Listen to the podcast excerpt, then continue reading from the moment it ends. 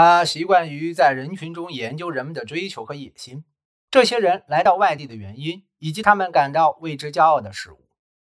当好奇的旁观者聚集在他周围，他毫无畏惧的言论和不知羞耻的滑稽动作，使他看起来像一个小丑。他还承诺，凡是遵循他治疗方法的人，将从愚蠢、邪恶和放纵中解脱出来。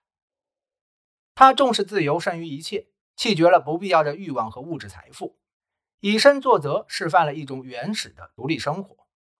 与此同时，或许怀着同样的目标，狄欧根尼常常嘲笑那些他认为是不必要的规则和习俗。在这两个方面，犬儒学派都为后来的哲学家，从古希腊的芝诺到18世纪法国的卢梭，提供了一种行为模式。他的行为有时看起来似乎是不必要的，惹人厌恶。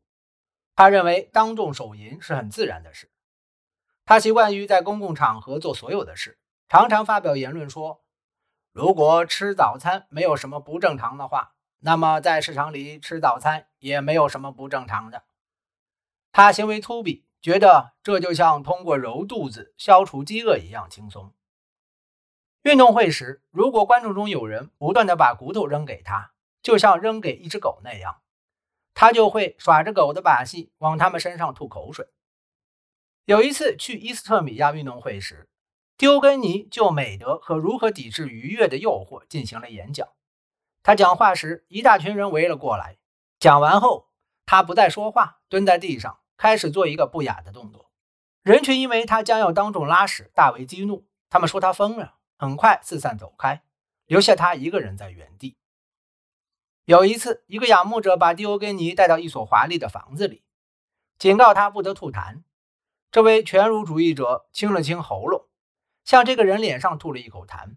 他说：“他找不到更低贱的容器了。”丢根尼在航行去埃伊纳岛时，曾被海盗劫持。据亚历山大的菲洛所说，他以令人钦佩的态度接受了这场灾难。他被俘时，他们给他的食物极少，甚至连必要的分量都不够。他没有被周遭的环境压垮，也不惧怕深陷其手的主人的野蛮。反而还说，狗或羊即将被卖掉时，人们会小心地喂给它们丰富的食物，以便让它们长出更多的肉。但对于所有动物中最杰出的人类，却只给他们提供糟糕的食品，还常常少得可怜，把他们饿得瘦骨嶙峋，不如以前值钱。这真是最愚蠢的事。后来，当他获得了足够的食物，即将和其他俘虏一同被卖掉时，他第一个坐下来。以极大的喜悦和勇气享用早餐，还将早餐分给旁边的人。看到其中有个人不仅表现得很悲伤，还处于极度沮丧的状态，他说：“你无法不痛苦，是吗？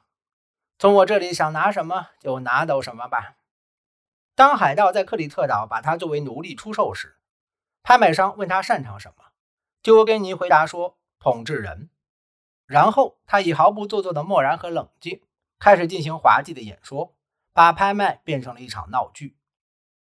斯多亚派哲学家艾比克泰德在对话录中将狄欧根尼描述为真正的国王，因为他对自己实施了完美无缺的控制。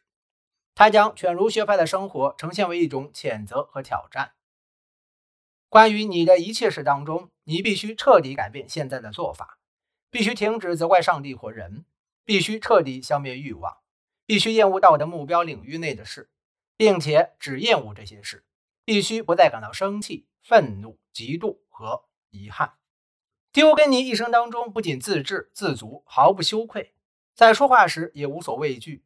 这一点在他与亚历山大大帝交谈时表现得格外明显。